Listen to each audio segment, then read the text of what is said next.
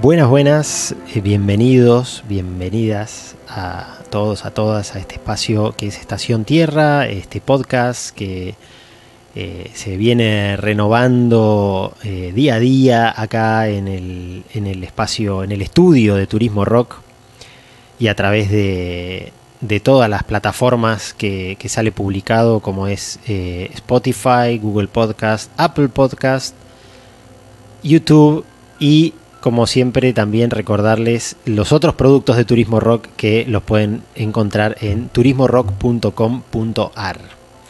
De mi parte, este. Iba a decir, me, salió casi presentarme, voy a decirlo, porque creo que nunca me presenté, o en el primer programa habrá sido. Eh, mi nombre es Javier de Leonardis y eh, la idea de este espacio Estación Tierra es compartir un poco estas diferentes, eh, diferentes temas que van surgiendo en torno a lo que es la ecopsicología o la ecoterapia también, que lo que propone es eh, principalmente recuperar la noción de que somos parte de la naturaleza como una forma de tener una mejor calidad de vida, de mejorar nuestras relaciones incluso. Eh, y justamente el tema de hoy tiene que ver eh, bien de lleno, digamos, con esta temática porque eh, la idea era compartir lo que son los baños de bosque. El baño de bosque es algo que, bueno, de hecho yo en, el espacio Estación Tierra, acá entre Belín, eh, varias veces lo he propuesto, lo hemos hecho, porque en realidad es un tipo de ecoterapia también y tiene que ver, digamos, que concentra de alguna forma muchas de las propuestas que, tienen, que están incluidas en lo que es la, ecoterapia o la, o la ecopsicología.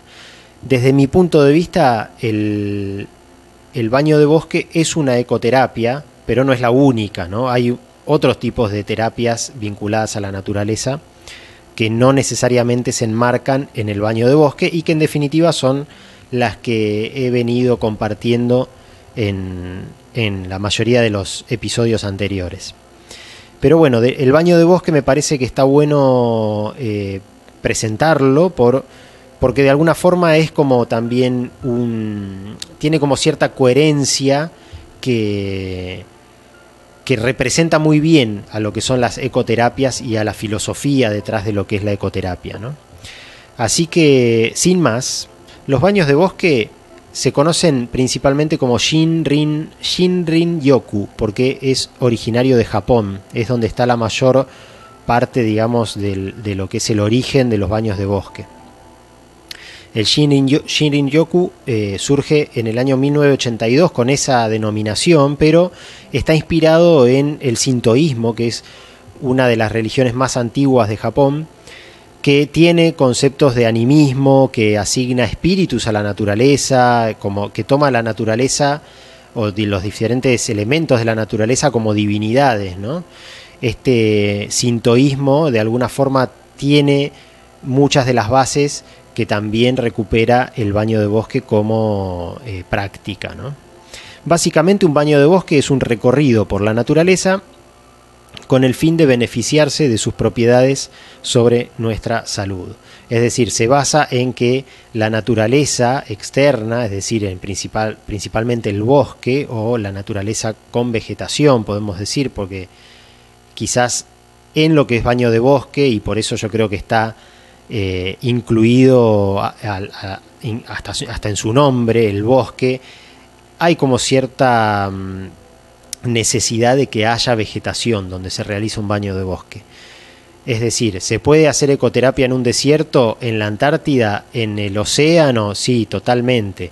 Quizás no un baño de bosque, ¿sí? Ahí está por ahí una de las principales eh, diferencias, Uno de los grandes pilares que tienen los baños de bosque y por lo cual yo creo que ha tenido tanto éxito, porque de alguna forma es algo que es un tipo de terapia que viene en aumento, que es cada vez más conocida, que hay institutos de baños de bosque que están formando gente en todo el mundo, guías, que ahora les voy a contar un poco cómo se trabaja.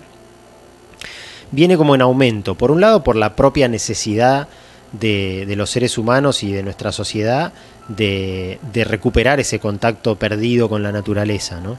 y por otro lado porque eh, tiene bases científicas muy fuertes que en una sociedad que todavía vicia un poco de, de materialismo, creo yo, ¿no? y de estructura, necesita o necesitamos como sociedad muchas veces esa base científica para creer en el bienestar que nos puede producir un baño de bosque. ¿no? Yo creo que eso es parte del éxito de los baños de bosque. A mí es un poco lo que me desmotiva. Personalmente yo no necesito y no quiero y no me importan las bases científicas del bienestar, me importa el bienestar, no importa cómo se consiga en definitiva. ¿no? Eso seguramente me va a traer consecuencias, pero bueno. Según la ciencia, los baños de bosque reducen el estrés, mejoran el estado de ánimo, aumentan la capacidad de concentración, disminuyen la ansiedad, la fatiga, la confusión, mejora el sueño y refuerza el sistema inmunológico.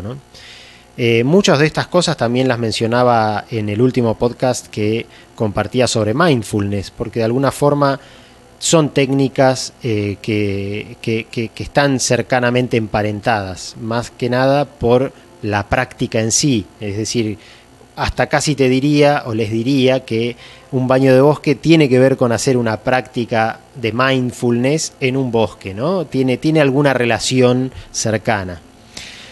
Principalmente lo que es eh, estos beneficios, este bienestar que se, que se conoce sobre la salud humana, se basa en la relación evolutiva que tenemos los seres humanos con los ambientes silvestres. Esto que se conoce como biofilia y que ya lo he nombrado también en otros episodios. ¿no? Hay una relación evolutiva entre el ser humano y el ambiente y el entorno que es este, necesaria incluso para tener una, sostener una calidad de vida. De hecho, eh, bueno, para profundizar esto, uno de los aspectos que se estudia de los baños de bosque son los distintos compuestos orgánicos volátiles o COVs que se llaman también en, en biología, que son emitidos por las plantas y que interactúan con nuestro organismo. Es decir, las plantas están todo el tiempo emitiendo sustancias orgánicas que nosotros podemos recibir, incorporar a nuestro organismo interactúan directamente con nuestro organismo. Esto es una muestra clara de biofilia, es una relación evolutiva, porque nosotros, ¿por qué los seres humanos vamos a tener receptores a nivel molecular o celular para interactuar con moléculas que producen los árboles? ¿no? Eso es un poco la, la idea también de esa coevolución entre, entre árboles y, seres humanos. Em, uno de los principales efectos que tienen estos compuestos orgánicos que emiten eh, las plantas, también conocidos como fitoncidas, los van a encontrar mucho con ese nombre de fitocidas o fitoncidas, es el aumento de las células NK, que viene de sus siglas de Natural Killer, sería en inglés, que básicamente son un tipo, un tipo de glóbulos blancos que son las defensas naturales que tenemos en el cuerpo. Eh, estos compuestos orgánicos interactúan con nuestro cuerpo generando un aumento de estas células defensoras, es decir, nos aumentan las defensas directamente. Y esto de nuevo, como está estudiado científicamente a través de metodología, de estructura científica, que tiene una validez eh, a, otro nivel, digamos, es recetado ya en Japón por médicos, por ejemplo. Uno puede eh, ir a un médico en Japón y el médico, en vez de darte una pastilla o un antidepresivo, te receta que te tomes eh, un baño de bosque semanal, por ejemplo, por, por decir algo, ¿no? Ya está incorporado el baño de bosque como un elemento que hace a la calidad de vida, a la salud, incluso dentro del sistema médico formal de, Japón. Y sin duda que es algo que se va a ir extendiendo eh, por todo el mundo, ¿no? Como ya comentaba recién, es algo que está realmente en auge.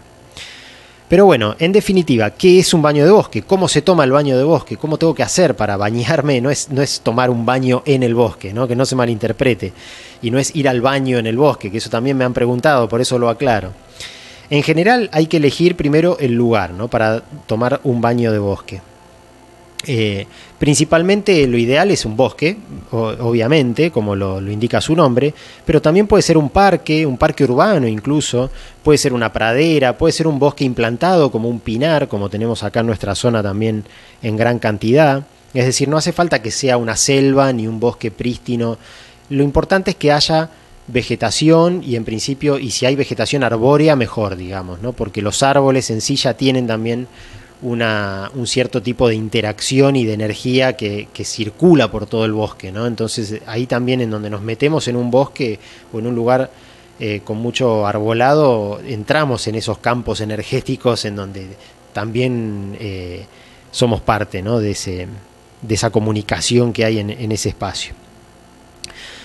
Después, bueno, básicamente una vez que tenemos el lugar, eh, lo que se busca es despertar los sentidos. Se trabaja mucho con con los cinco sentidos.